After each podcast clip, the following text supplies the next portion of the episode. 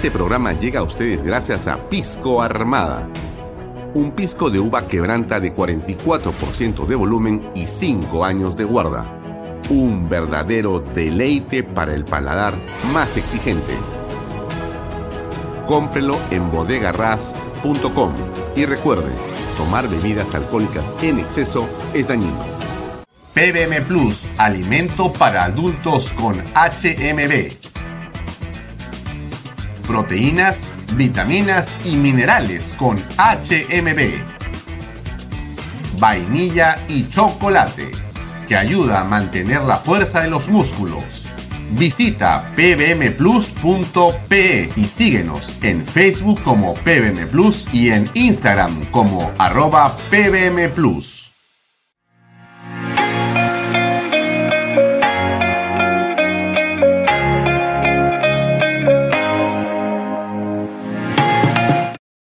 ¿Qué tal amigos? ¿Cómo están? Muy buenas noches. Gracias por estar con nosotros. Mi nombre es Alfonso Vallarrera y esta es una nueva edición de Bahía Talks por Canal B, el canal del Bicentenario. Gracias por acompañarnos, como siempre, a través de mis redes sociales, Alfonso Vallarrera. Usted lo puede ver también a través de Canal B, las redes sociales, la página web, la aplicación. También salimos en directo a través de expreso.com.p y los días domingos nos puede ver o escuchar a través de PBO Radio 91.9 FM. Bien, mucho que hablar. El día de hoy hemos tenido un bloque estelar con y cómo lo habíamos ofrecido, repitiendo esto que nos parece tan importante, que es el conversatorio sobre la bicameralidad que se ha desarrollado en el Congreso de la República. Es un tema central, central, pero absolutamente central. Usted debe ser consciente que la manera en la que podemos ayudar a que ese Congreso sea mejor en el país es si le agregamos una Cámara de Representantes, de congresistas, de senadores, que lo que permite es que sea una Cámara reflexiva, que mejore la legislación que viene de la Cámara, que ahora será de diputados, y se pueda tener una mejor representación nacional. También hemos tenido la repetición del programa del día de ayer de Ana Seminario, y por cierto, este es ahora Bahía Talks y tenemos también a Unidos por la Esperanza. Hoy, solamente para que usted lo sepa, tenemos como invitado a Rafael Pina Valera. Rafael Pina Valera no ha venido nunca a este programa, va a ser esta la primera vez. Él es un especialista en el gobierno de las personas, en analizar a eh, la persona, al ser humano, y sus posibilidades dentro de una organización. Es un tema sumamente importante que queríamos tener hace tiempo con un especialista y el día de hoy va a ser eso posible. Así que esté usted atenta. Hago información. Efectivamente, Pedro Castillo eh, ha sido invitado a renunciar de una manera particularmente, eh, digamos, original no ha sido expulsado como fue Dina Boluarte, ha sido invitado a renunciar, cosa que él ha hecho con una enorme eh, altura política, ¿no? Agradeciendo. Realmente, pues, una especie de idilio político con Cerrón que seguramente llega a su fin.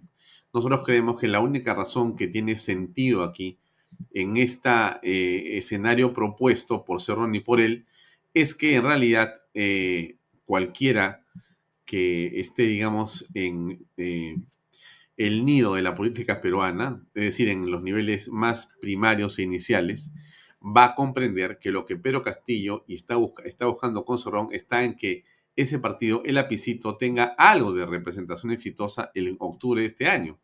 Y necesita desmarcarse de Perú libre, o sea, del gobierno. O sea, el Perú libre tiene que salirse y tratar de parecer lo más, lo más eh, distinto del presidente Pedro Castillo, que tiene una desaprobación de casi el 90% en Lima y de cerca de 60 a 70% en provincias. Bueno, si algo quiere tener de relativo éxito Perú Libre, es este el camino, decirle al presidente que renuncie, cosa que él ha hecho en el acto. Creemos que es sin duda una renuncia conversada y que ese mal que para muchos es eh, Cerrón, se mantiene al acecho y vinculado a Palacio de todas las formas que usted se imagina. Eh, solamente para decir que el presupuesto en el MIDIS, en la mitad de esta crisis donde no hay eh, alimentos o no hay abono para eh, la siembra, donde hay una crisis alimentaria en potencia, donde los mercados se encarecen todos los días, pues hay un ministerio que continúa bollante y ese es el ministerio de Dina Boluarte, el MIDIS, Ministerio de Inclusión Social, que ha crecido cerca de 400 millones de soles con créditos que parecen ser, digamos, eh, suplementarios o agregados o no contemplados en la ley de presupuesto del mes de diciembre del año pasado. Esto es impresionante. Le dije yo a usted que es algo que caracteriza a este gobierno, a este gobierno, Pedro Castillo, es la cantidad de plata que tienen. La plata se sale por las ventanas. Es impresionante cómo ha aumentado la recaudación tributaria y de cuánto dinero dispone Castillo sin saber, desde nuestro punto de vista, por cierto, para qué puede servir el dinero.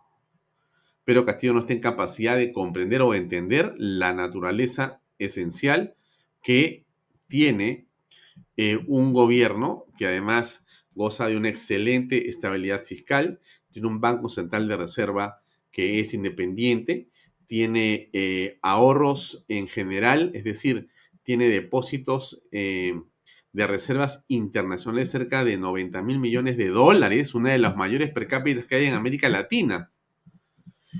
Y dentro de todo tiene cifras de la macroeconomía que se manejan muy, pero muy bien. ¿No es cierto? Esa es la institucionalidad del MEF, ¿correcto? Bien, ahora todo eso choca contra la realidad de un gobierno que no tiene idea de para qué sirven estas cosas. Y por eso es que mm, seguramente Dina, que cree que el business es repartir bonos, ha pedido más presupuesto y se lo han dado. Lo otro importante fue que se censuró ayer al ministro eh, Semanche. Como usted sabe, ya estamos un poco eh, haciendo el ridículo porque no existe en la actualidad ninguna información que nos haga saber o pensar o inducir que el, el ministro ha estado realmente buscando seriamente al fugado Silva, al fugado Pacheco y al fugado sobrino del presidente. Más bien la impresión que nos da es que no ha habido búsqueda. Y justamente el Congreso le dijo, si tú para el miércoles, para el jueves, no tienes ubicado a Silva, te vas. Bueno, ayer los congresistas dijeron, compadre, te llegó la hora, hasta la vista, baby, y lo han mandado a su casa. Bueno, eso es lo que ha pasado con el señor Semanche, que ya no está en el eh, gabinete. Una encuesta es importante. ¿Cómo evalúa la situación económica del país en la actualidad? Diría que está mejor, igual o peor que hace dos meses. A ver, mejor, que es básicamente para todos los que están con Cerrón, los que están eh, en el gobierno, los que están con Pedro Castillo, que es el 2% de la población, la cosa está mejor que nunca. Es evidente, pues esa gente ganaba apenas mil soles al mes, ahora tienen secretaria, carro, presupuestos, ganan 30 mil soles, han invitado a los amigos a las consultorías y eso es un festín. En la actualidad, el Estado es el festín de bueno, básicamente eh, Cerrón y compañía y los amigos y los amiguis del presidente Pedro Castillo. Eh, igual, 18%. O sea, hay gente que piensa que este año es, y en los últimos 12 meses se parecen a los anteriores. Bueno, no sé cómo. Y hay 80%, 79%, que dice que la situación está peor. Bueno, yo me incluyo en eso y no conozco a nadie, ni de los 18, ni el 2%. Yo lo único que conozco y veo es que la gente está hasta acá. No tiene plata para pagar las obligaciones, no tienen plata para pagar las hipotecas, no tienen plata para los alquileres, no tienen plata para la comida, no hay plata para la medicina, no hay plata para la educación. Y el presidente de la República está en Belén Los Pastores. ¿Qué está haciendo? Viajando por el Perú, en Huancayo, en Piura, en Tacna, en Huancavelica, discurseando de que vayan a Palacio, que todo se va a arreglar, que me quieren perseguir, que yo soy la víctima. Bueno, en eso se pasa Pedro Castillo. Pedro Castillo ha creído que la mejor manera de eh, resolver el problema es la victimización. Y Aníbal Torres, su primer ministro, está feliz de la vida. Entre los dos andan jugando en pared sobre esto. Bueno, es, es en realidad un hecho sumamente, sumamente delicado. Bien, antes de hablar con nuestro invitado, antes de hablar con nuestro invitado, déjenme eh, mencionar algunos temas que nos parecen de coyuntura y que sin duda van a ser importantes. por lo caso, nuestro invitado se llama Rafael Pina y va a estar con nosotros en unos segundos más. Nosotros creemos que en efecto aquí se ha producido ayer esta acusación eh, constitucional contra el presidente de la República y también se ha producido eh, la censura al ministro de el Interior. Bueno, creemos que estas dos cosas en realidad no van a ser tan importantes como parecieran, porque lo del ministro es uno más. Uno de cinco, uno de cuatro, y siguen saliendo los ministros de Estado y no pasa nada. En el caso del presidente de la República, ahora sabemos que además eh, de la Fiscalía, de los medios de comunicación y de la gente en la calle, ahora también el Congreso piensa que Mr. Castillo es el cabecilla de la organización criminal. O sea, él es realmente una persona seriamente cuestionada. Pero el presidente dice, bueno, no se metan conmigo, no me molesten, yo realmente soy un hombre que viene del Andes, soy un súper, súper agricultor, soy rondero, y este problema del Perú de hoy tiene 200 años, o sea que no me echen la culpa a mí, que apenas tengo 12 meses. Ese es el speech del presidente. En la otra mano están los amigos caviares, que están realmente sumamente interesados, por llamarlo de alguna manera, en que todos se vayan a su casa a ver cómo ellos regresan por la puerta falsa y se ganan algo. Porque como no han podido, han perdido todo, ¿no es cierto? Han perdido el TC, van a perder el, el este, defensor del pueblo. En fin, donde están los caviares hay derrota política. Entonces, ellos están tan desesperados en este momento que necesitan que se vuelva a tirar los tableros de todo. A ver si buscan a Guzmán 2 o a Olivares 2 para que lo salve de este momento, ¿no? Ya están haciendo sus colectivos con personas que dicen que son independientes, pero que son morados. En este caso son por afuera blanquitos y por adentro moraditos. Y usted imagino que se da cuenta. Bueno, entonces, dicho esto, no le quiero tampoco quitar mucho más tiempo porque lo que se trata aquí es de hablar de nuestro invitado y ya pasar a la conversación. Nos parece central que lo que pasa con el presidente sea analizado por un profesional y por eso hemos invitado a nuestro, eh, digamos, siguiente eh, colaborador en este programa de esta noche, que es Rafael Pina Valera. ¿Qué pasa en la cabeza de Castillo? Eso parece ser que no lo sabe nadie, menos su esposa. En todo caso, esa es la realidad de lo que tenemos a estas alturas y yo lo voy a dejar ya con la entrevista a eh, Rafael Pina para que usted escuche y vea, ¿no? O vea y escuche, depende cómo quiere llamarlo.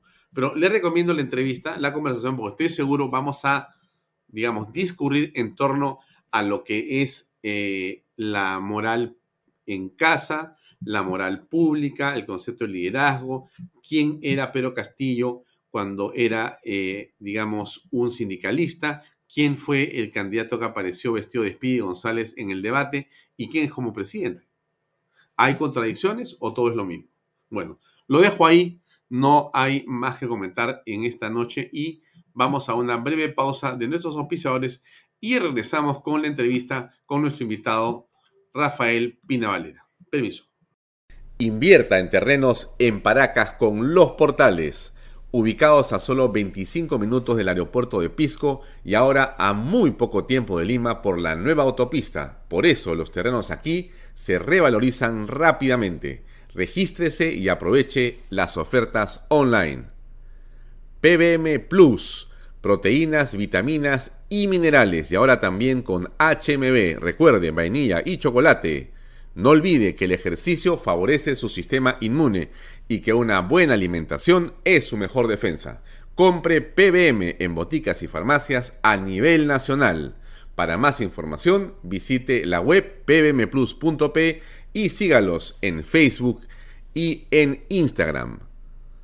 Pisco puro Armada, pisco de uva quebranta de 44% de volumen y 5 años de guarda.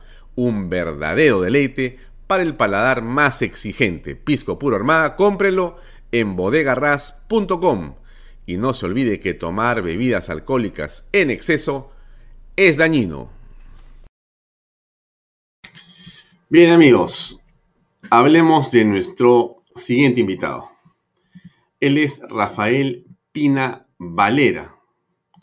Y hemos creído interesante poder compartir con él los siguientes minutos en función de poder reflexionar analizar y conocer, junto con un especialista, cuáles son las condiciones para poder liderar un grupo humano, un emprendimiento, una empresa, y quién sabe si hasta un gobierno. Depende, ¿correcto? Cómo funciona justamente las condiciones necesarias, fundamentales para poder conducir equipos. ¿Qué valor tiene la empatía? ¿Qué valor tiene la moral, la ética, las virtudes? ¿Cómo funciona el poder? Justamente, ¿qué tiene que ver la mente en todo esto? ¿Cómo podemos entonces trabajar en todo esto para poder justamente llevar adelante determinados proyectos? Sin duda, sin duda, sin duda, nuestro énfasis en la conversación va a estar puesta en la política. Y lo que nos interesa esta noche es conversar con Rafael Pina Valera en torno a lo que son los liderazgos políticos. Pero ¿quién es Rafael Pina Valera? Usted dirá, bueno, demasiada conversación, demasiada introducción. ¿Y quién es? Bueno, él es un especialista. Eh, les he puesto eh, una pantalla que nos envió Rafael, que contactamos a través de diversas personas. Y eh, finalmente la tienen ahí ustedes para leerla. No la voy a leer toda porque nos vamos a pasar el programa leyendo su extensa experiencia, pero sí quizá el primer párrafo para que usted tenga un poquito de contexto sobre, digamos, su perfil profesional. Dice así, dice, máster en dirección estratégica de Recursos Humanos en el EOI de España, que es una universidad, un instituto de enorme prestigio en Europa, como usted seguramente lo sabe. Estudios de maestría en neurociencia y educación, líder coach certificado por The, Coaching Project en Canadá y la Universidad de, del Pacífico, consultor certificado en resolución de problemas por Thinking Dimension en Inglaterra, estudios de posgrado en eh, recursos humanos en la Universidad de ESAN, experto en el área comercial y de recursos humanos con más de 20 años de experiencia en organizaciones privadas y estatales. Ya, hasta ahí me detengo y lo invitamos a, a Rafael a que nos acompañe. ¿Cómo está Rafael? Buenas noches. ¿Cómo estás, Alfonso? Muchas gracias por la introducción. Este, pues aquí estamos listos para absolver todas las preguntas que tú quieras y tu público también. Sí, Rafael, el interés eh, nuestro está puesto sin duda en la persona, ¿no? En el ser humano. Y entonces, eh, desde ahí, eh, por supuesto que el énfasis de esta conversación va a dirigirse hacia lo que es el liderazgo de equipos, de grupos y sin duda ya pasaremos a la gestión, a los procesos y seguramente a conversar un poco sobre la política y bueno, qué pasa en, digamos, los colectivos, qué pasa en los partidos, qué pasa en el gobierno, qué pasa cuando ya estás adentro, ¿no es cierto? ¿Y cómo mm. crees tú, de tu perspectiva, eh, que debería de formarse un profesional que piensa liderar estas, digamos, emprendimientos políticos, ¿correcto? Entonces, para eso yo comenzaría con un poquito del coquito, este, Rafael, si me permite, de preguntarte, este, bueno, a ver, ¿qué importancia tiene la formación de estos conceptos o conocer estos conceptos o o saber que existen y entonces comenzar a fortalecerse para todos aquellos que van a, llegar a tomar decisiones. Entonces, a ver, para comenzar, ¿por qué es importante estudiar o conocer del liderazgo? Que es una palabra muy común. No hay líderes, no hay líderes. ¿Qué es un líder? Pues es una excelente pregunta y todo dependerá de la definición que le das al líder, ¿no? Si tú tienes la definición que, que da el diccionario de la RAE, Estamos hablando de cualquier persona que lidera un grupo, equipo o u organización. Eso es un líder.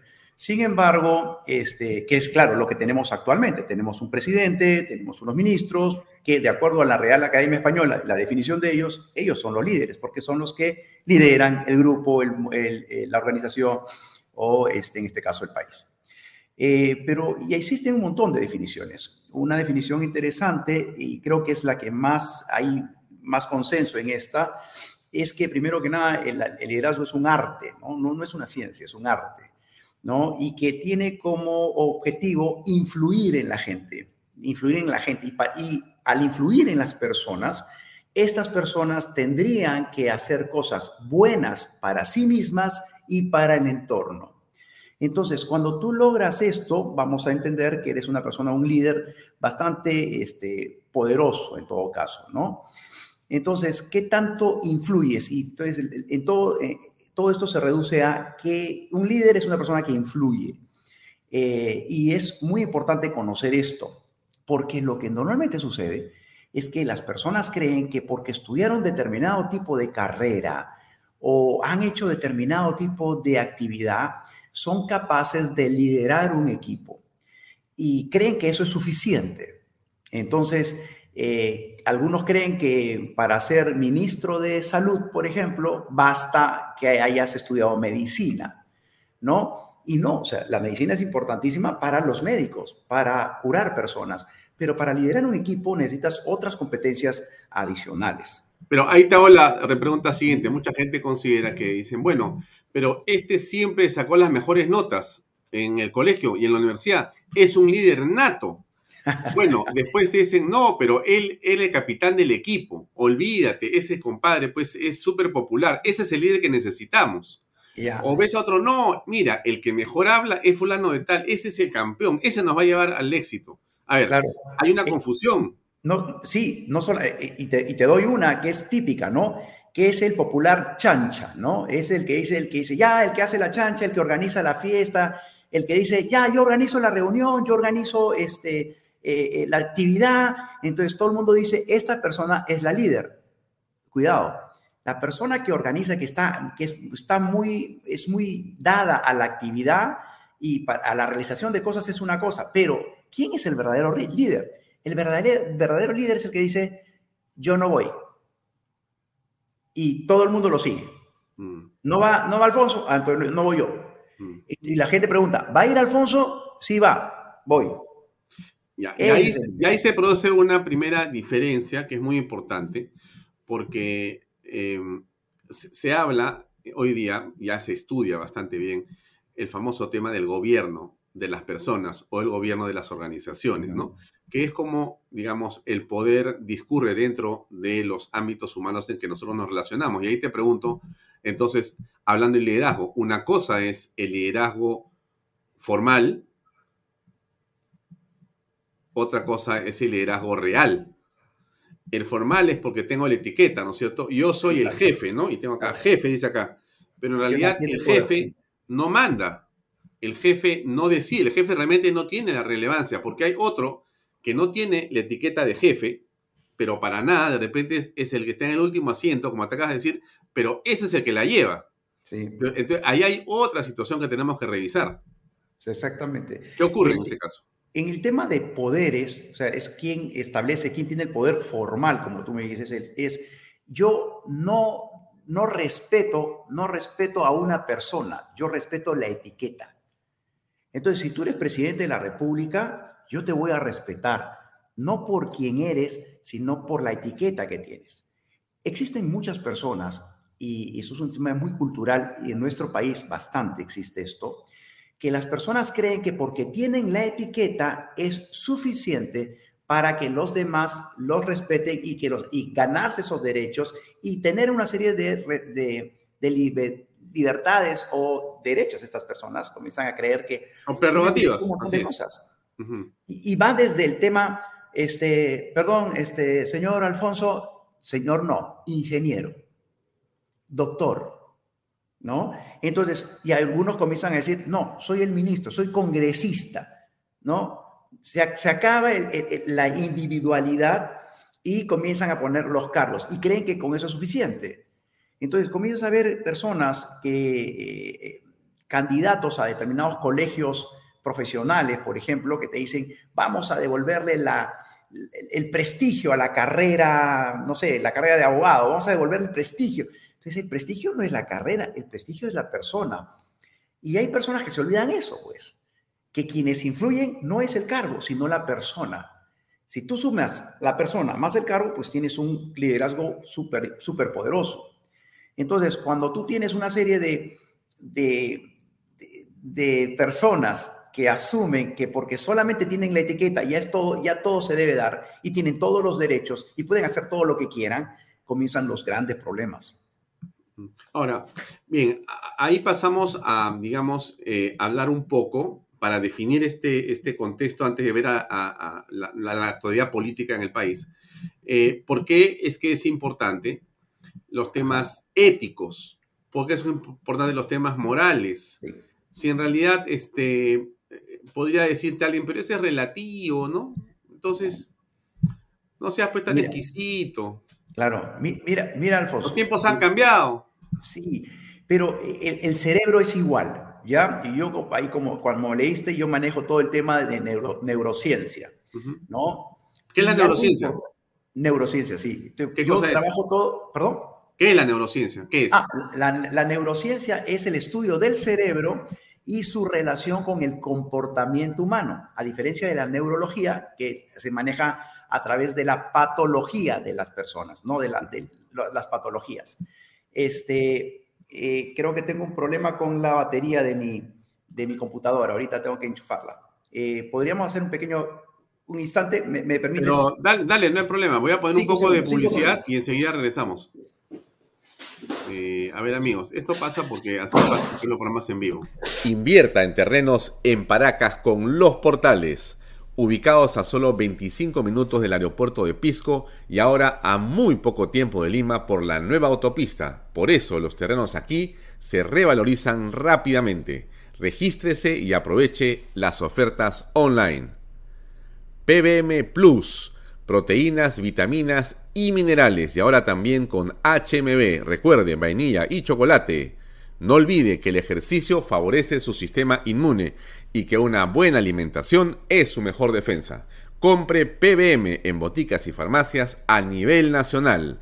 Para más información, visite la web pbmplus.p y sígalos en Facebook y en Instagram. Pisco puro Armada, pisco de uva quebranta de 44% de volumen y 5 años de guarda. Un verdadero deleite para el paladar más exigente. Pisco puro Armada, cómprelo en bodegarras.com. Y no se olvide que tomar bebidas alcohólicas en exceso es dañino. Bien, Rafael. Sí, seguimos este, adelante. Dale, por favor. La neurociencia es el estudio del cerebro y, su relación con el comportamiento, que a diferencia de la neurología, que es la parte médica, estudian el, el cerebro y sus patologías, sus enfermedades. Entonces, cuando estudiamos el comportamiento de las personas desde la perspectiva cerebral exclusivamente, vamos a entender que el cerebro funciona comparando. Para saber cualquier cosa, tiene que comparar. Para saber si lo que tienes en, la cara se llaman anteojos, ¿cómo sé yo que son anteojos? Bueno, esta, eh, esta imagen que yo recibo la comparo contra lo que yo tengo en mi memoria y establezco un match. Esos son anteojos. Pero no solamente comparo cosas para saber qué cosas son que, es lo que tengo en, mi realidad. También comparo para saber, para sentirme bien o sentirme mal. Y estas comparaciones eh, están en función de los valores que yo le voy dando. Entonces, ¿qué, es, qué, qué pasa? Un ejemplo muy claro es lo que pasamos los que somos de los cincuentones, ¿no? Que tenemos este, una experiencia de cómo nos han formado nuestros padres el tema del golpe, de el, que los padres nos pegaran, nos golpearan por habernos portado mal, era muy normal para nosotros, porque era parte de lo, lo típico. ¿Cómo valorábamos entonces nosotros ese tipo de, cuando los papás nos castigaban o nos golpeaban? Pues era normal. Por lo tanto, para nosotros, cuando comparábamos esta situación con lo que teníamos de valores, decíamos, este golpe es normal. Por lo tanto, no nos sentíamos mal porque estamos, esto que nos está pasando es algo absolutamente normal, no, hay ningún problema. Actualmente, los chicos tienen otros valores. Si tú golpeas a un niño, a un muchacho, les va a parecer terrible esto.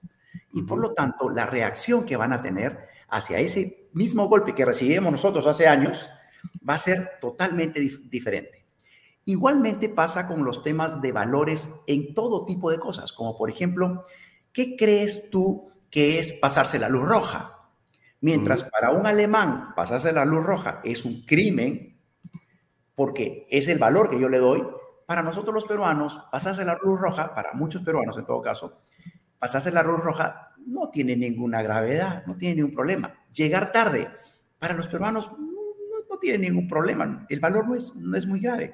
Para otros países, Alemania, Suecia, Suiza, eso es un valor importantísimo. Cuando suceden estas situaciones y las comparas, tú puedes determinar si te sientes bien o te sientes mal.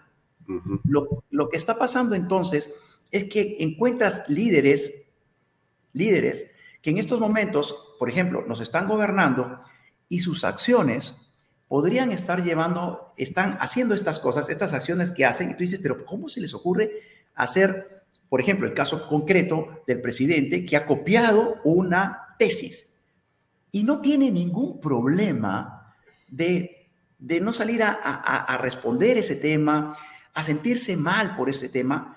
¿Y qué es lo que creemos? Lo que creemos que su cerebro considera que el valor que tiene eso no es grave.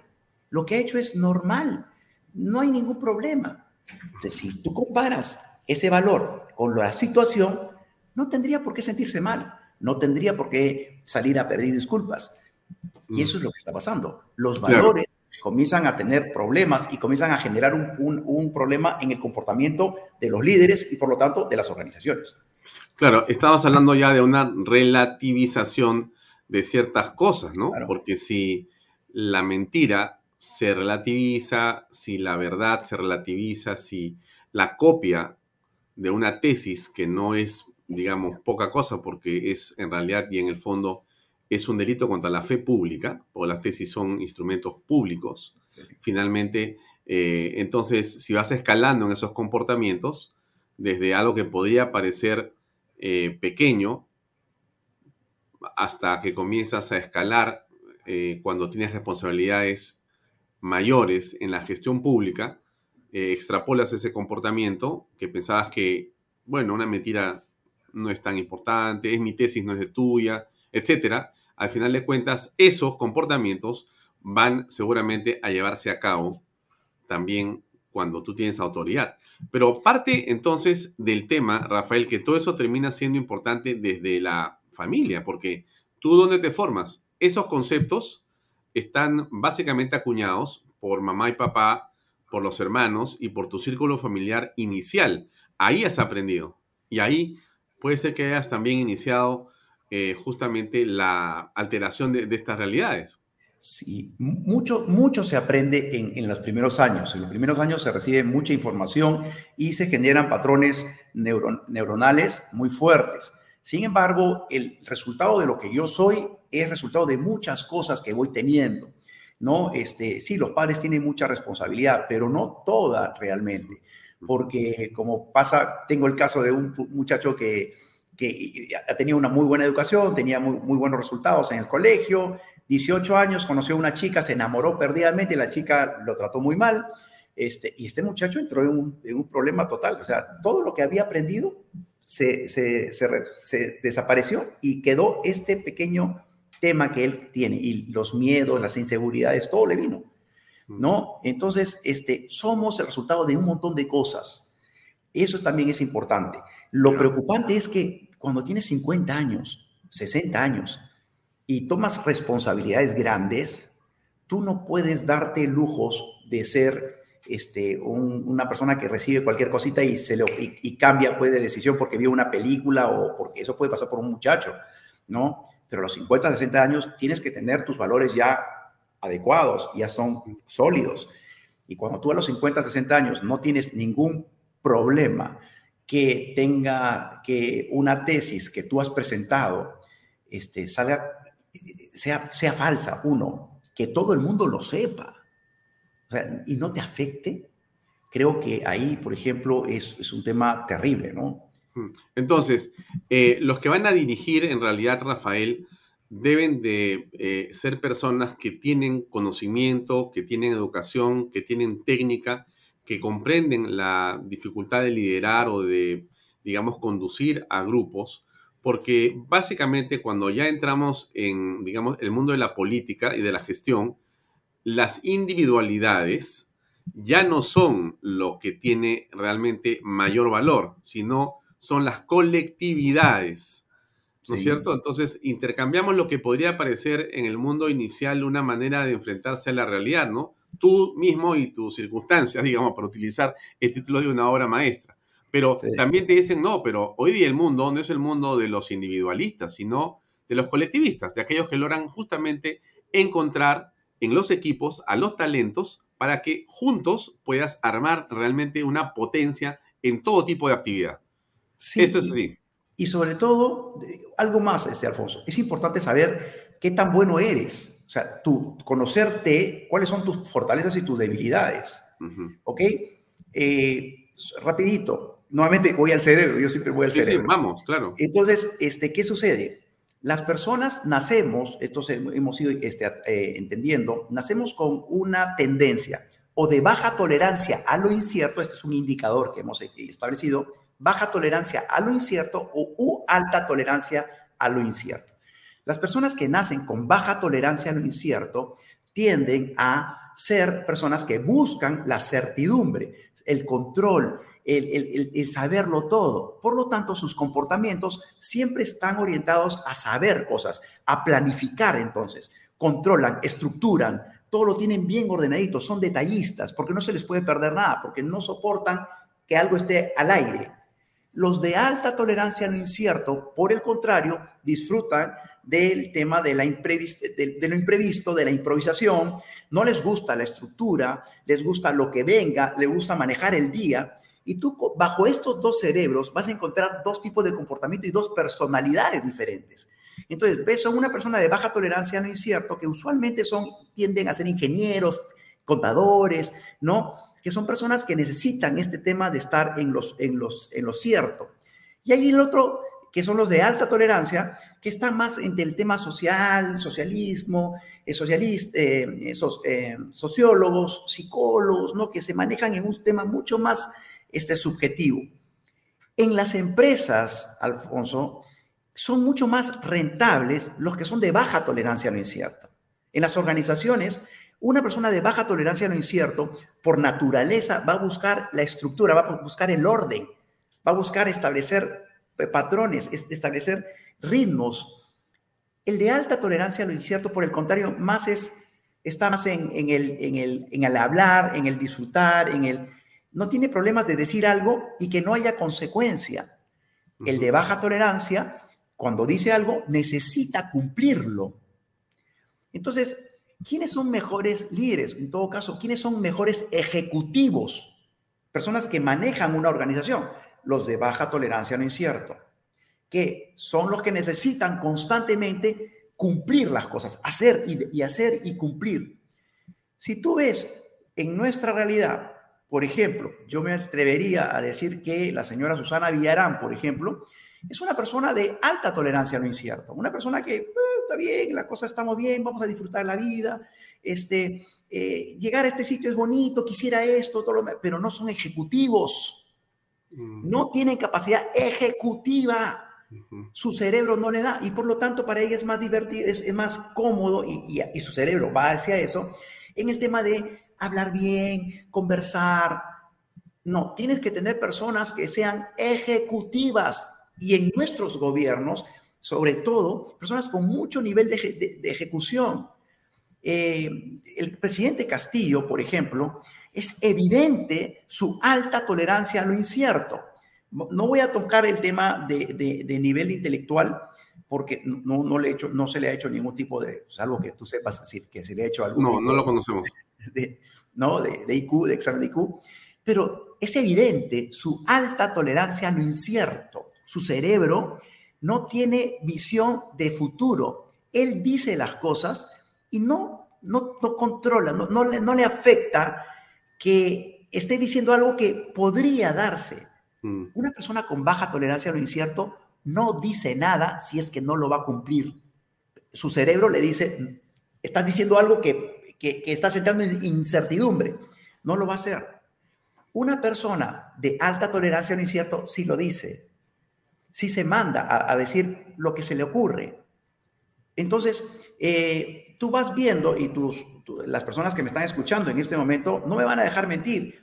Normalmente en los salones, ¿no? En los salones de clase, tú tenías personas que siempre levantaban la mano a preguntar, eran preguntones, esto, porque no tenían ningún problema de, preguntar cosas que, que, le dije, que los llevaran y le dijeran, oye, oye, cállate, ¿no? Y ahí habían algunos calladitos. Los calladitos son los más que, tienen esta baja tolerancia al incierto. No preguntan por qué. Y si pasa esto es mejor, no, mejor me quedo tranquilo, callado. Las personas que hablan mucho, que, son, no tienen ningún problema de decir las cosas y, generar narrativas sin ningún tipo de sustento.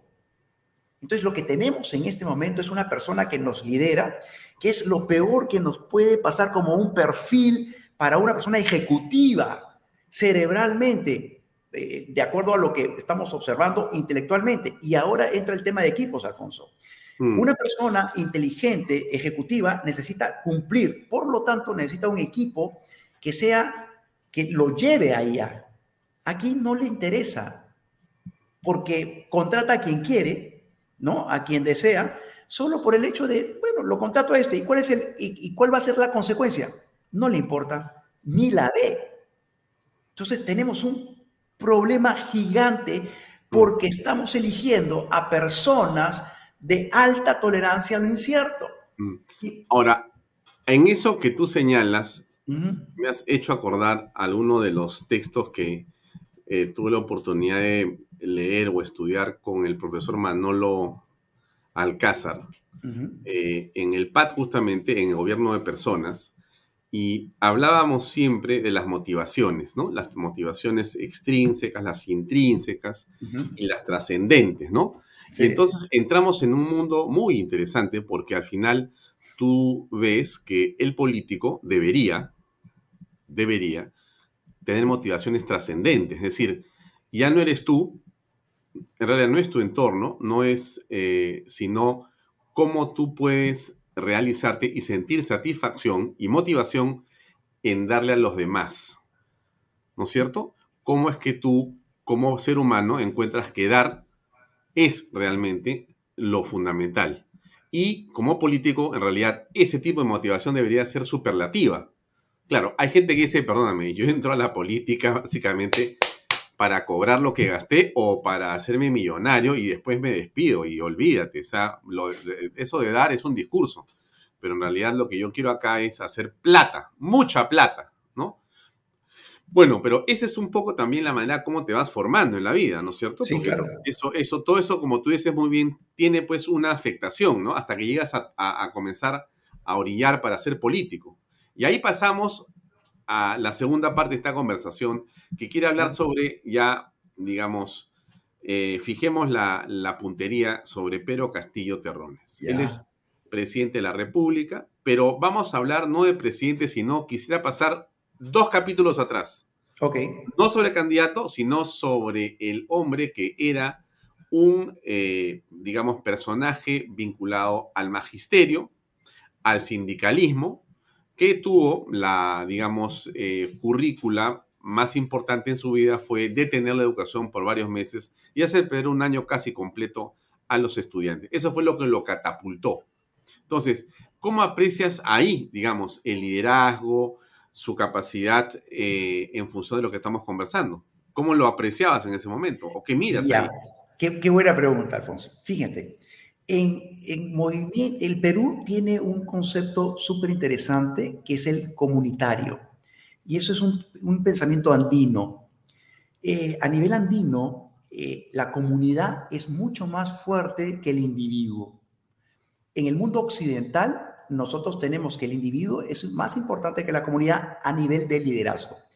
Nosotros los de mentalidad occidental escogemos representantes Significa que si yo te escojo a ti, Alfonso, para que, para que representes a mi empresa, las decisiones que tú tomas, sean buenas o malas, me van a afectar a mí y yo lo asumo.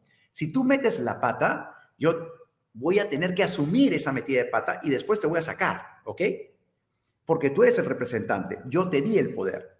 En el mundo andino, que es lo que vemos mucho y lo vemos mucho en nuestras organizaciones, es que no hay representante sino que la comunidad es la que manda, todo el grupo.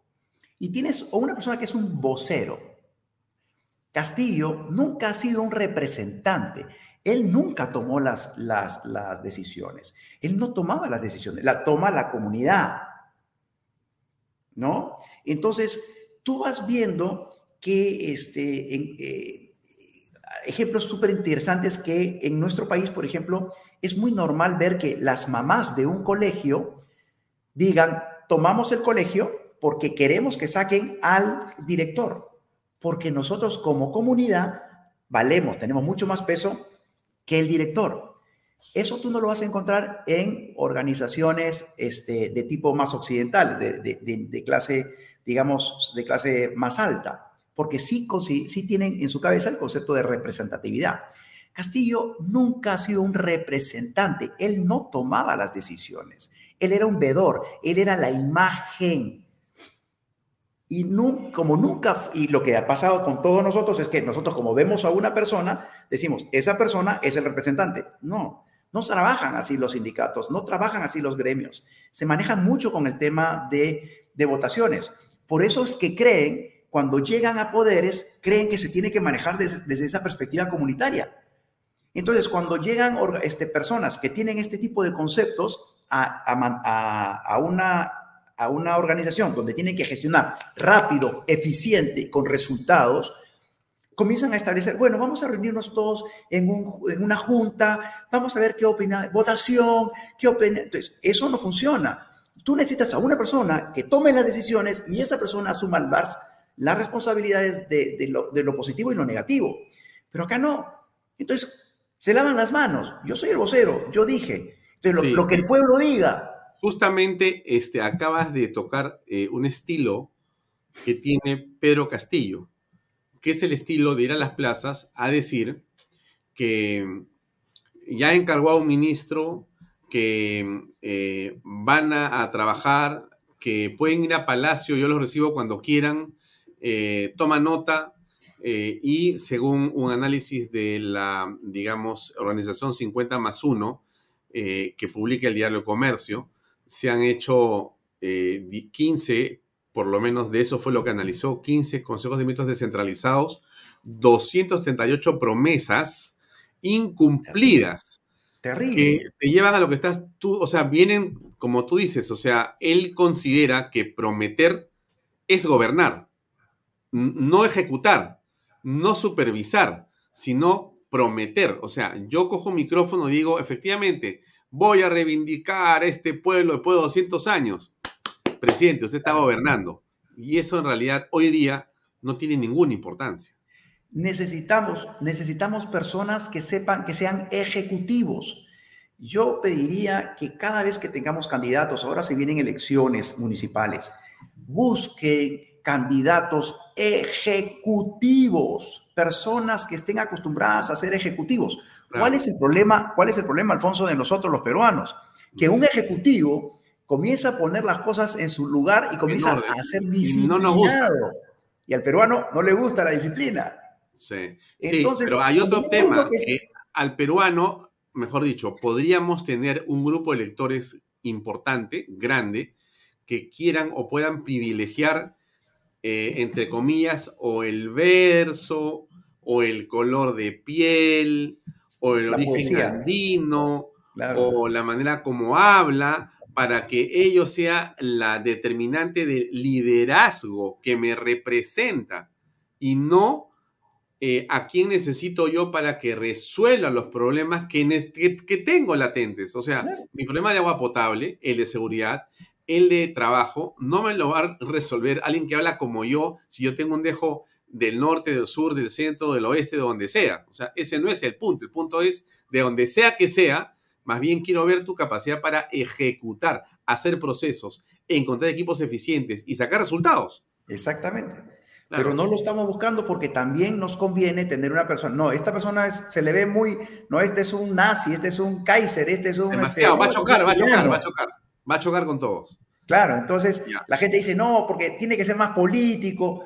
Pues bueno, entonces pasamos al, señor Pedro Castillo como candidato. Él básicamente aparece en el firmamento el día de los debates. Muchos le dicen Espíritu González porque aparece con su poncho y con su gorro y es un personaje pintoresco en realidad, ¿no? Eso es lo que todo el mundo eh, decía, me cae bien este, este hombre de, no sé qué partido, pero le llamaban Espíritu González en alusión al personaje del dibujo animado, ¿no? Entonces, bueno, eh, entonces ahí estaba él en su modo eh, risueño, en su modo de, digamos, populismo. ofrecía, ofrecía lo que sea, ¿no es cierto? Ahí no había nada, sino simplemente me dejo llevar por este, este ambiente electoral, como es en el Perú, a veces tan irresponsable, ¿no? Pero ahí también, este, Rafael, quiero que me comentes cuál es la responsabilidad del elector. Y te diría que hasta de los medios, ¿ah? porque no me vas a decir tú que el señor eh, Pedro Castillo ganó porque tuvo la gran idea, la gran estrategia, el gran esfuerzo y gracias a, que él mismo hizo su triunfo. O sea, él no labró su triunfo, fueron las circunstancias. Bueno, ¿qué piensas de eso? Bueno, eh, nuevamente volvamos al cerebro, ¿no? Rápidamente, lo primero que es algo interesante, al cerebro le gustan los iguales. A tu cerebro le gustan los iguales. A ti te va a gustar las personas que son iguales a ti, porque genera un tema de, de seguridad para el cerebro, ¿ok? Por esa razón, se sienten lo, se siente como iguales. Ahora, eh, lo que va pasando es que cuando sale con este sombrerito, pues comienza muchas personas que son, este, que van a ser, van a votar, esta persona se va a considerar como igual, igual a mí. Y el otro tema que viene es que eh, el elector, el elector comienza a pensar cuál es mi conveniencia para dónde, a quién agarro, no quién es la persona que más me conviene para yo votar por él. ¿Ok? Eh, no, el elector no busca el, tema del beneficio de todos. El elector busca su beneficio. ¿Ok? Y el otro tema es, tengo que estar en el grupo que, que tengo que estar. Dentro de ese tema que al, al cerebro le gustan los iguales, al cerebro le gusta estar, pertenecer a un grupo. Y eso es muy fuerte. El, cerebro necesita pertenecer a un grupo. Entonces, cuando aparece un grupo de personas que dice, Merino no va, y toda la prensa comienza a decir, este es el grupito, el grupo cool, entonces todo el mundo comienza a querer entrar ahí. No importa si me gusta o no, yo quiero estar dentro de ese grupo. Las personas que dicen Keiko no va, o Keiko no, no, va, no, no a Keiko, es porque yo quiero estar en ese grupo. Y el cerebro es lo que los lleva a, estar, a buscar estar dentro de ese grupo y luego busco las razones. Por eso, porque tú le preguntas a esas personas, ¿por qué estás en contra de Keiko o por qué querías que Merino saliera? Y no saben por qué, porque no tienen ninguna razón sólida, lógica, racional, racional para estar en ese grupo, pero sí emocional. Mm. Cuando votan las personas, votan de manera emocional y muchas de las razones es por estar en el grupo tal. Mm. Entonces, muchas personas que son influenciadas, por ejemplo, en las últimas elecciones, muchas personas no votaron, se fueron a sus casas en, en, determinados sitios, se fueron a sus casas en Asia, en donde sea, y dijeron, yo no voto. ¿Y por qué hicieron eso? No por convicción, sino porque fulanito, que era el líder, dijo, yo no voy a votar. Ah, como él no, yo quiero estar en el grupo de él. Y como quiero estar en el grupo de él, yo tampoco voy a salir a votar. Y, y es parte de, de, de, una naturaleza humana. Si sabemos manejar la naturaleza humana, podemos eh, mejorar y, entender un poquito y las estrategias electorales, por ejemplo. Sí, me has hecho acordar a este, este concepto del libro La espiral del silencio ¿Ya? de Elizabeth Nolen Neumann. Ella dice que existe eh, un momento en el cual las personas eh, siguen al grupo, a la manada, y que a veces las encuestas, ¿correcto?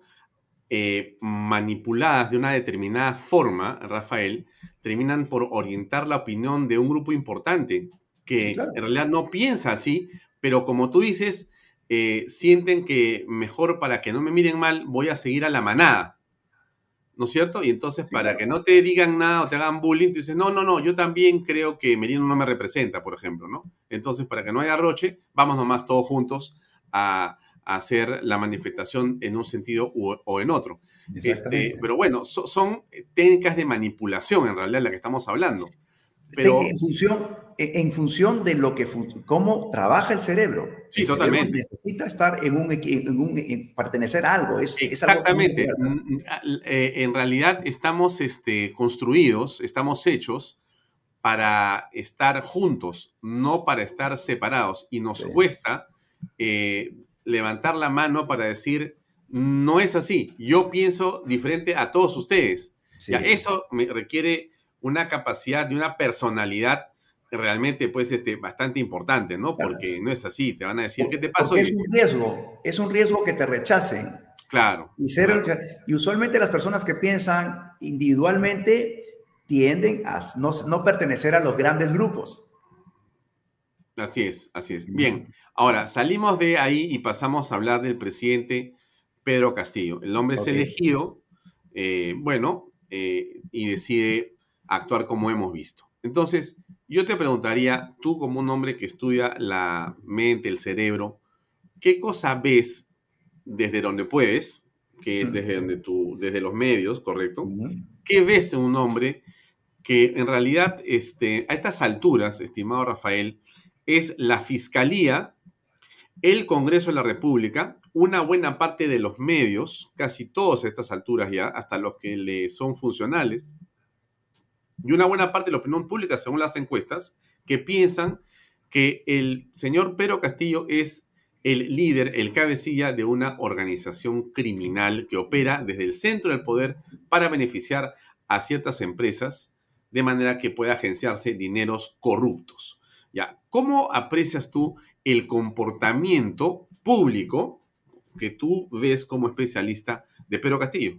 Ok, sí, además del cerebro hay un tema cultural que se, yo le denomino declaraciones mentales.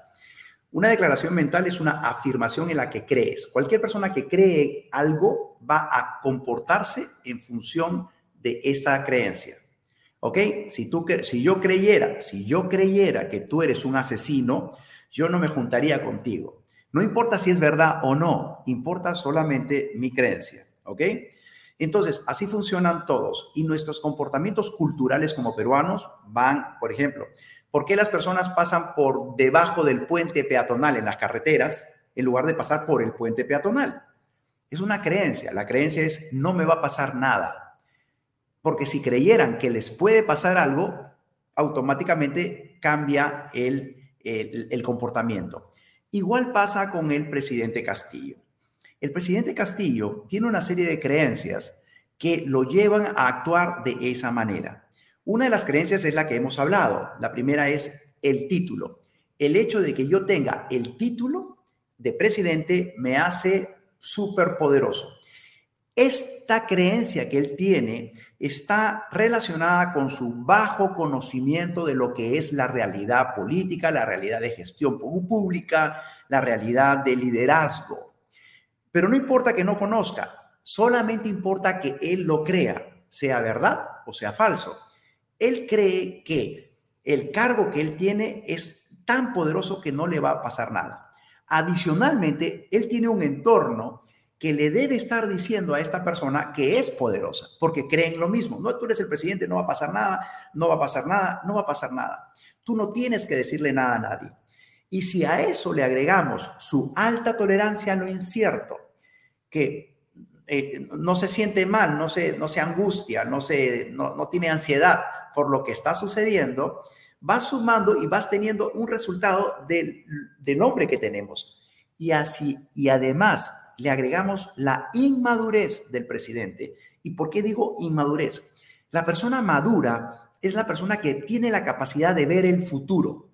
Una persona madura puede ver el futuro. Si un bebito está golpeando un, con un cuchillo de metal un vaso, comienza a golpearlo, tú se lo vas a quitar. Y se lo vas a quitar porque ves el futuro, ves que podría romperse, podría cortarse, podrían haber una serie de consecuencias el presidente Castillo no ve las consecuencias y no las ve porque tiene un nivel de inmadurez producto de su desconocimiento, porque toda la vida ha jugado, vamos a tomarlo desde perspectiva de fútbol, toda la vida ha jugado en cuarta distrital y no sabía cómo era jugar en la este, Champions.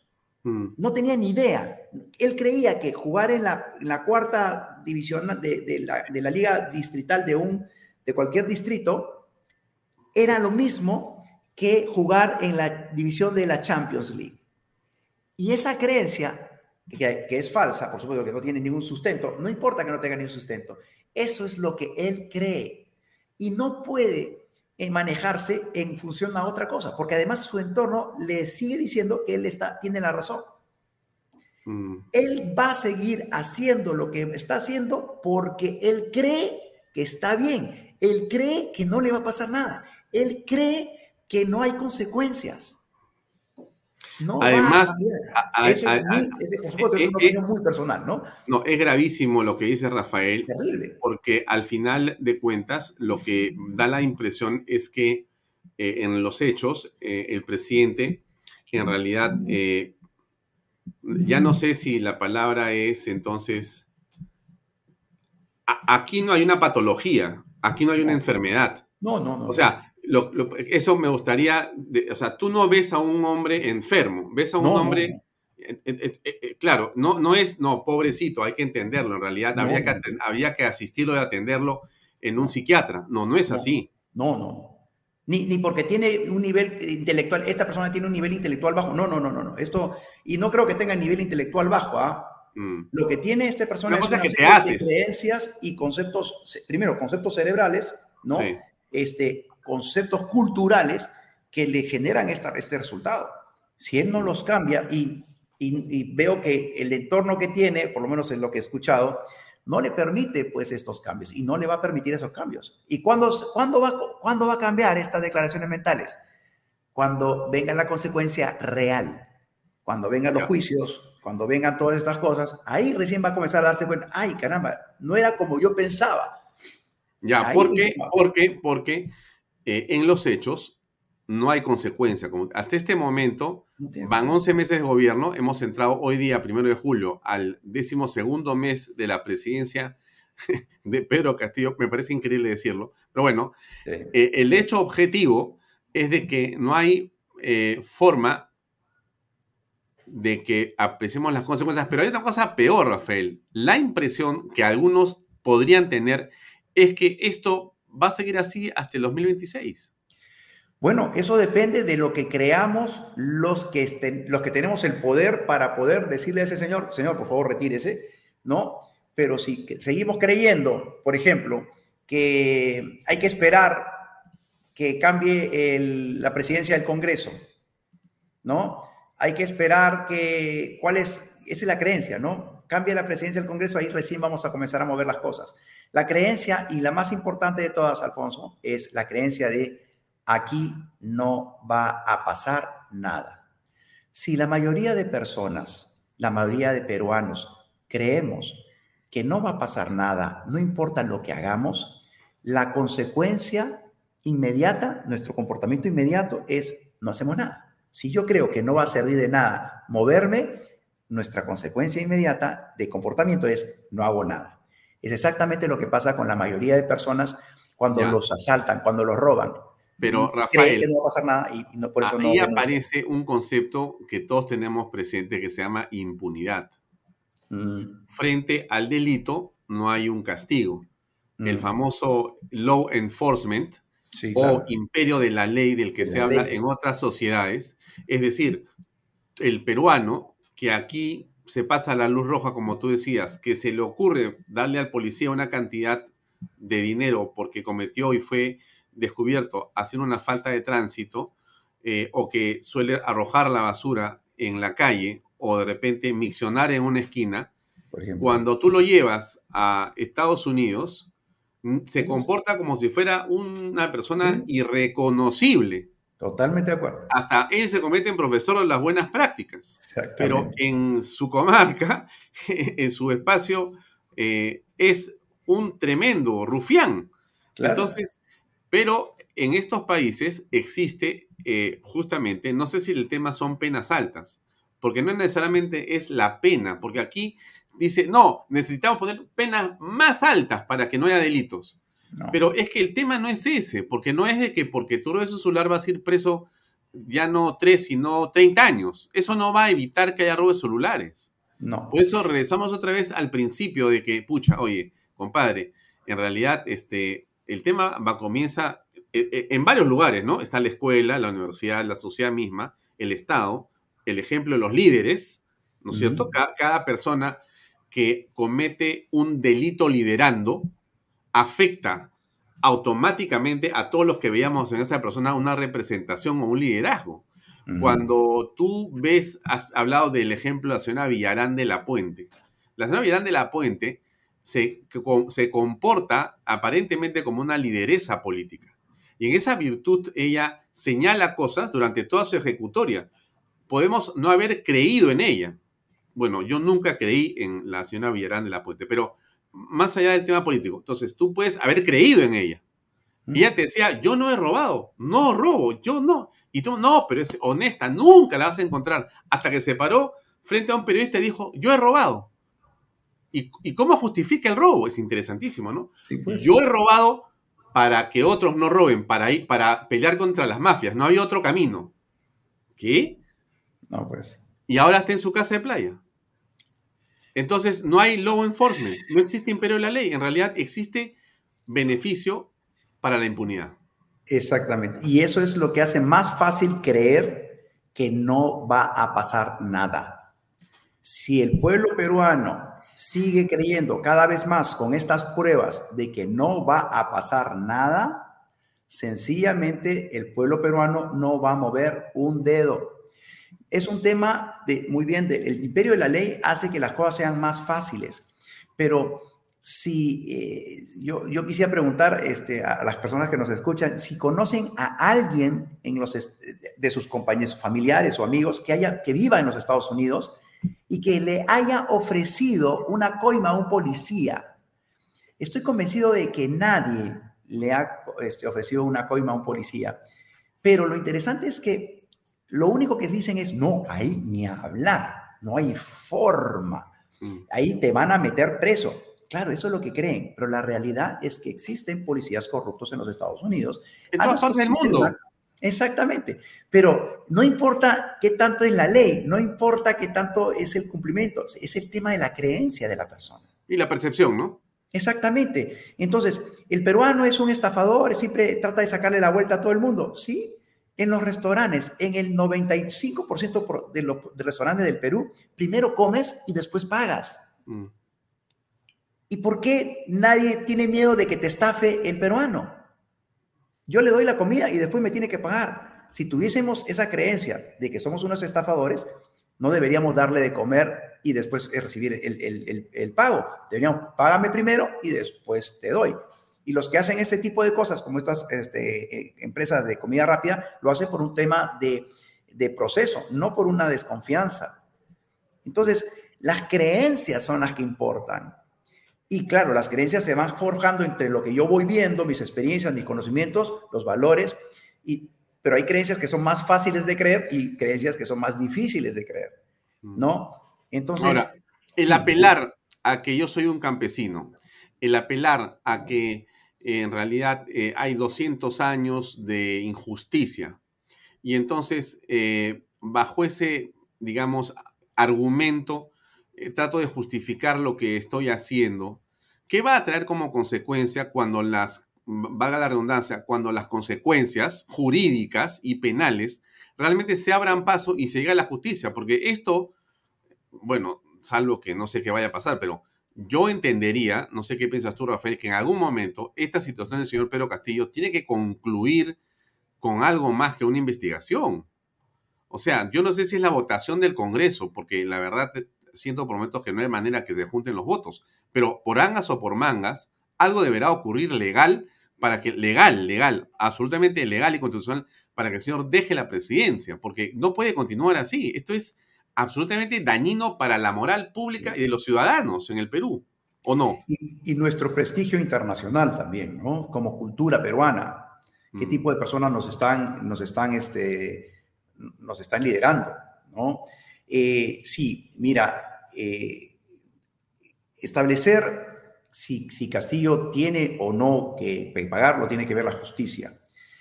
Y yo confío que eh, dentro de todo nuestro país tiene temas legales, normativos, que ayudan mucho y van a ayudar mucho para, a, que el presidente Castillo entre en este sistema y ya sin necesidad de ningún tipo de, de conducta personal, va a tener que entrar este en el nivel. Yo sí, yo soy este, de las personas que considero que este señor debería salir ya, de todas maneras, debería salir, o como renuncia, o dudo mucho, como, como les estoy diciendo, mm. pero que, los, que, se, que, que, se generen los, los trámites y los procedimientos adecuados. Eh, es un gran peligro, es un gran peligro que la sociedad peruana, que había cambiado un poquito de este tema de, bueno, pues caballero no más, esa es nuestra gran, tenemos un lenguaje especial, caballero no más, que es asume, las cosas son así, las cosas no cambian. Mm. Y esto es algo que no debemos establecer, no debemos dejar las personas como tú, Alfonso, y, las personas que manejan medios, mm. deben llevar a las personas esta creencia, podemos cambiar las cosas. Pero si lo que seguimos siguiendo es decir, miren lo que ha pasado, pucha, qué horror, qué horror, nadie hace nada. Y sí, pues eh, nadie hace nada, pero eh, lo que no podemos hacer es permitir que los demás, las personas, sigan pensando que podemos, que no se van a cambiar las cosas. ¿no? El presidente Castillo, eh, y volviendo a la primera parte de tu, de tu comentario, es un indicador para las, personas que te escuchan, un indicador muy interesante de saber si un líder sabe lo que está haciendo, es bueno, es que no toma tiempo en superficialidades. Un buen líder no se toma tiempo en, y no le da importancia a que la computadora esté puesta en esta posición o en esta posición, que el escritorio esté acá o que el escritorio esté allá. No le da importancia que este, la persona venga con zapatos marrones o, negros, porque no tiene tiempo de pensar en esas cosas. Está enfocado en los temas macro, los temas importantes. Cuando una persona sale y dice, nosotros vamos a cambiar 200 años, te vas dando cuenta, y ese es su discurso, te vas dando cuenta que son superficialidades, que cualquier otra persona lo puede manejar. Un presidente tiene que estar haciendo otras cosas, tiene que estar prestando en otras cosas. Cuando tú piensas en superficialidades, te das cuenta inmediatamente que la persona que conoce, que está ahí, no conoce. Vayan ustedes a una tienda, a una tienda nueva, a una tienda de comercial y se van a dar cuenta que el chico que te recibe no sabe o que recién lo acaban de contratar cuando te pide su, su carnet de vacunación. A ver, y se queda, y no importa la, la cola, él quiere ver el carnet de vacunación exactamente uno por uno porque se queda en superficialidades, porque no conoce el fondo del trabajo. Mm. Entonces, eh, hay que entender también, hay personas que no, no conocen en, algunas organizaciones, pero en la presidencia de la República no se puede permitir. Si alguien ha considerado que puede dirigir un, un país, no debería tener este tipo de, de superficialidades ni manejarse en este nivel. Pero ahí te das cuenta cómo la persona no sabe, no conoce y no tiene ni idea qué está haciendo. Nosotros hemos estado comentando acá, eh, Rafael, esta semana, dos indicadores que son muy, importantes. Uno tiene que ver con la cantidad de hectáreas que con una decisión política podrías activar, de manera que esas hectáreas nuevas puestas al servicio de la agricultura en el Perú generarían un impacto en el Producto Bruto Interno, pero sobre todo, dada la agricultura porque demanda una gran cantidad de mano de obra, un impacto en la masa laboral sí, claro. y empleo muy importante para el país. Sí, claro. El otro indicador tiene que ver con la minería y cómo hay 60 mil millones de dólares de la empresa privada que está esperando con los brazos cruzados a ver si le dicen que va a haber reglas claras mínimas para poder poner esa plata en infraestructura que al final es carreteras, postas médicas, colegios, que el Estado no va a poner y que lo ponen los privados para hacer justamente los enclaves mineros. Ambas cosas requieren de decisión, requieren de visión, no le, no, no le cuestan en realidad al Estado peruano. Fíjate cómo esa, y el presidente tendría en sus manos disparar el Producto Bruto Interno de una manera muy importante en América Latina si tomara decisiones correctas.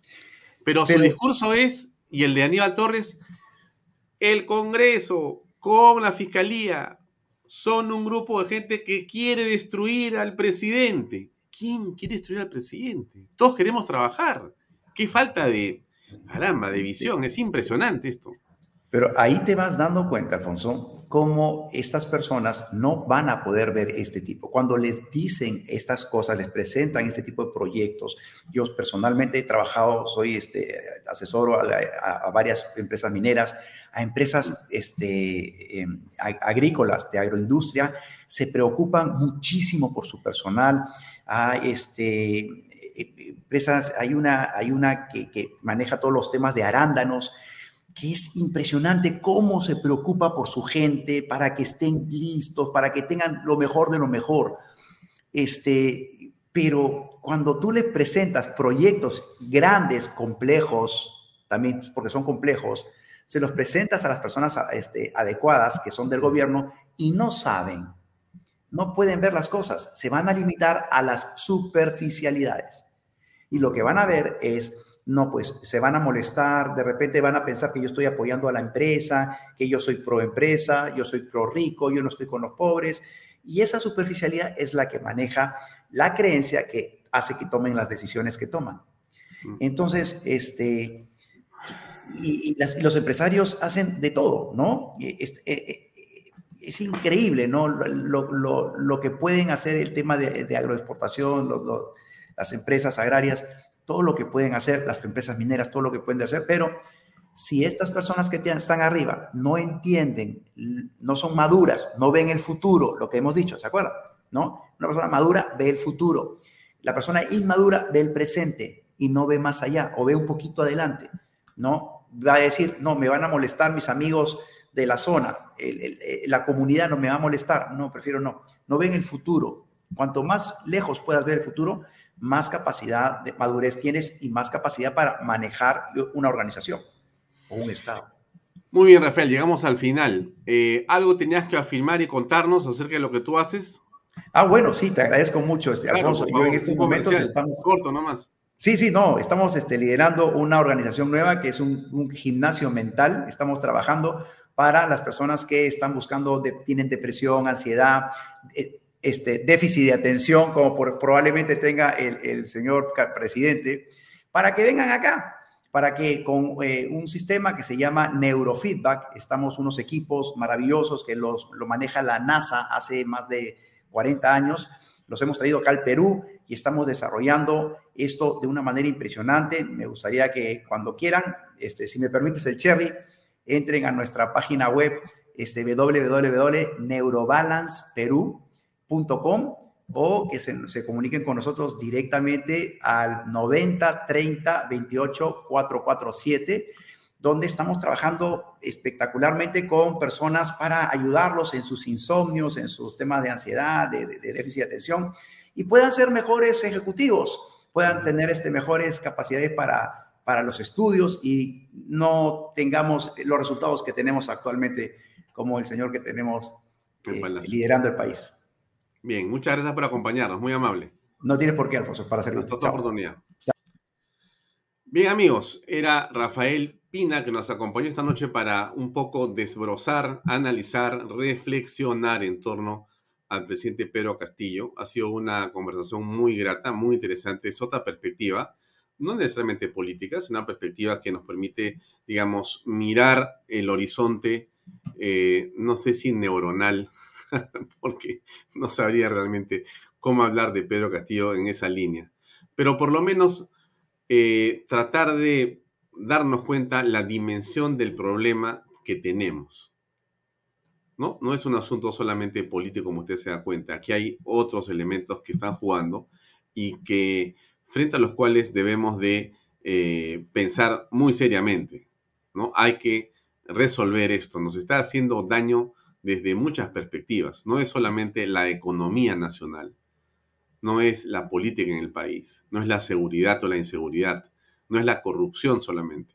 Yo creo que el efecto Castillo es un efecto que va a verse reflejado también en el alma de los peruanos, en la psiquis del pueblo peruano, que comienza lamentablemente, dadas las circunstancias, a normalizar esta conducta aberrante del presidente de la República.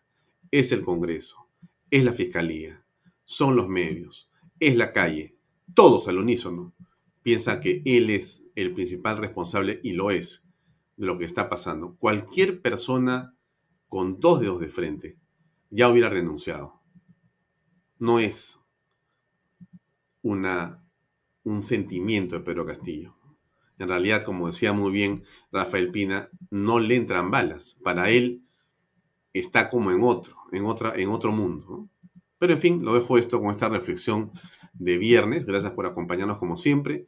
Vea hoy día al padre Gaspar en su programa que viene a continuación. No se olvide de la misa los domingos en la mañana a las 8 y cuarto y la repetición de Baella Talks en los clips a las 5 y también por PBO Radio 91.9 FM puede seguir todas las emisiones de Bahía Talks desde las 5 de la tarde a través de la radio 91.9. Gracias por acompañarnos. Nos vemos la próxima semana, lunes, Dios mediante. Gracias por acompañarnos.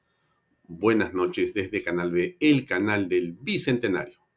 Este programa llega a ustedes gracias a Pisco Armada. Un pisco de uva quebranta de 44% de volumen y 5 años de guarda. Un verdadero deleite para el paladar más exigente. Cómprelo en bodegarras.com y recuerde, tomar bebidas alcohólicas en exceso es dañino. PBM Plus, alimento para adultos con HMB. Proteínas, vitaminas y minerales con HMB. Vainilla y chocolate, que ayuda a mantener la fuerza de los músculos. Visita pbmplus.pe y síguenos en Facebook como pbmplus y en Instagram como arroba pbmplus.